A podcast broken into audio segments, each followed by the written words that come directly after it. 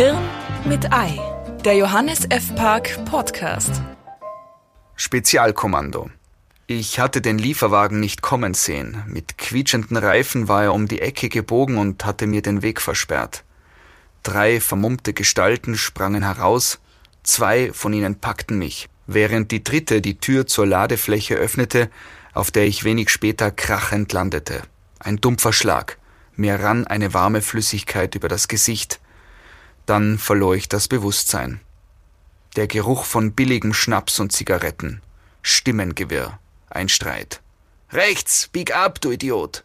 Wildes Hupen. Was sollen wir jetzt mit ihm machen? Ich war von Anfang an dagegen. Als ich wieder zu mir kam, saß ich auf einem Stuhl. Es war so dunkel, dass ich nicht einmal die eigene Hand vor Augen sehen konnte. Was allerdings auch mit den Fesseln um meine Handgelenke, die man mir am Rücken zusammengebunden hatte, zu tun haben konnte. Absolute Stille. Ich versuchte mich zu konzentrieren.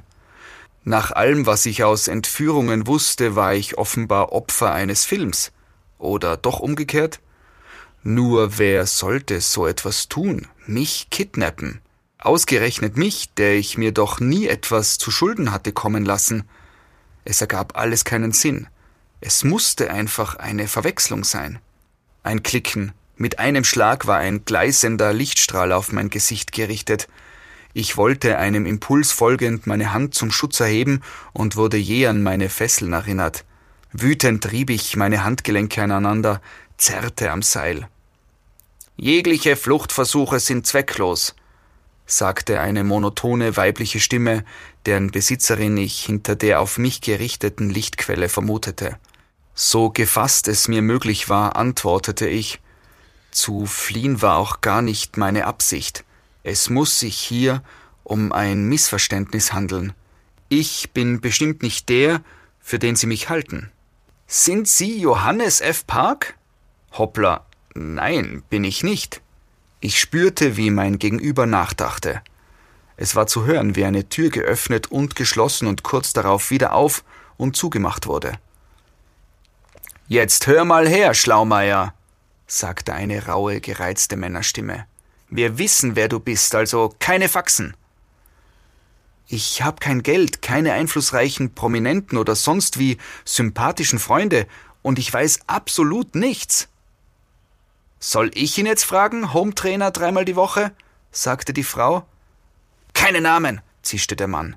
Er schien kurz um Fassung bemüht und sagte schließlich in ruhigem Ton Was hast du am 31. Dezember letztes Jahr getan, Park?